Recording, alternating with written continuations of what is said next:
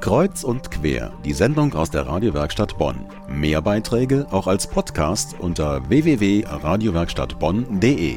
Flüchtlingsgipfel, Quotenregelungen, Willkommenskultur. Die Herausforderungen der Flüchtlingspolitik sind enorm. Betroffen sind immer die Städte und Gemeinden, denn hier kommen die Menschen zusammen und begegnen sich. Allein die Stadt Bonn gewährt zurzeit rund 1000 Flüchtlingen Zuflucht. Doch wo können die Menschen wohnen? Wer zahlt? Und ist das Tauziehen um Flüchtlingskontingente in Europa nicht Ausdruck eines Werteverfalls? Meine Kollegin Marie Landsberg fragte jemanden, der Antworten auf diese Fragen finden muss und möchte. Michael Groschek, den Minister für Bauen und Wohnen in Nordrhein-Westfalen. Herr Minister Groschek, Sie haben gesagt, der qualifizierte Wohnungsbau, das ist Ihr Herzensanliegen für die Flüchtlingsunterkünfte. Wie konkret sehen Ihre Ideen zum Beispiel für die Stadt Bonn aus?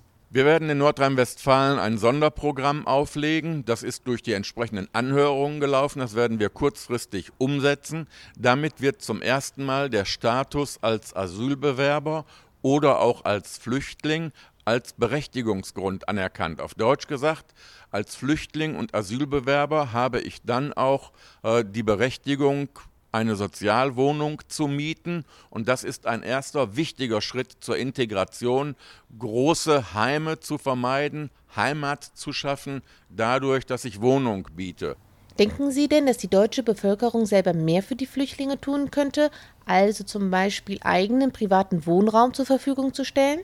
Ich glaube, dass da noch Potenziale vorhanden sind, aber ich finde toll, welche bürgerschaftliche Reaktion es vielerorts auf diese Pegida-Umzüge gibt. Da haben sich ja spontan ganz viele Flüchtlingsinitiativen gebildet. Ganz viele Nachbarschaften haben gesagt, wir sind nicht so, wir heißen euch herzlich willkommen, wir helfen euch als ganz private Integrationshilfe einen Weg zu finden in eure neue Heimat. Und diese neue Heimat soll eine gute sein. Und deshalb glaube ich, muss man diese Initiativen ermutigen, die als vorbildlich auch medial stärker beachten, dann glaube ich, kann diese Gesellschaft mit noch mehr Herzensanliegen sagen, ja, Deutschland ist ein Einwanderungsland und daran wird sich auf Jahrzehnte nichts ändern. Gibt es für Sie eine bestimmte Zahl, wo Sie sagen, hier ist Schluss, hier müssen die Grenzen zugemacht werden, auch auf NRW bezogen? Ich finde Dis Diskussionen nach dem Motto, ist das Boot nun voll, ist das Boot nicht voll, nicht hilfreich, weil sie nichts bringen.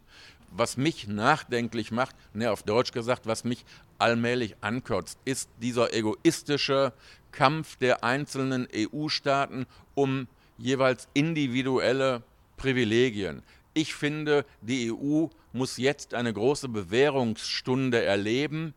Adenauer, de Gaulle und andere drehen sich doch im Grab um, wenn sie sehen, was aus dieser ursprünglichen Friedensgemeinschaft jetzt an egoistischem Gezänk zu drohen wird. Und deshalb wäre meine große Perspektive, dass Europa sich hier human zeigt und zu gerechten Lösungen kommt.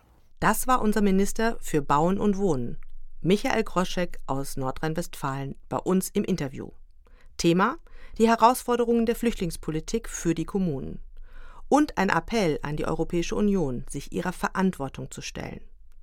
Der Bund wird dieses Jahr seine Finanzhilfe auf eine Milliarde Euro erhöhen. Ob damit allerdings die Herausforderungen gemeistert werden können, das wird sich zeigen.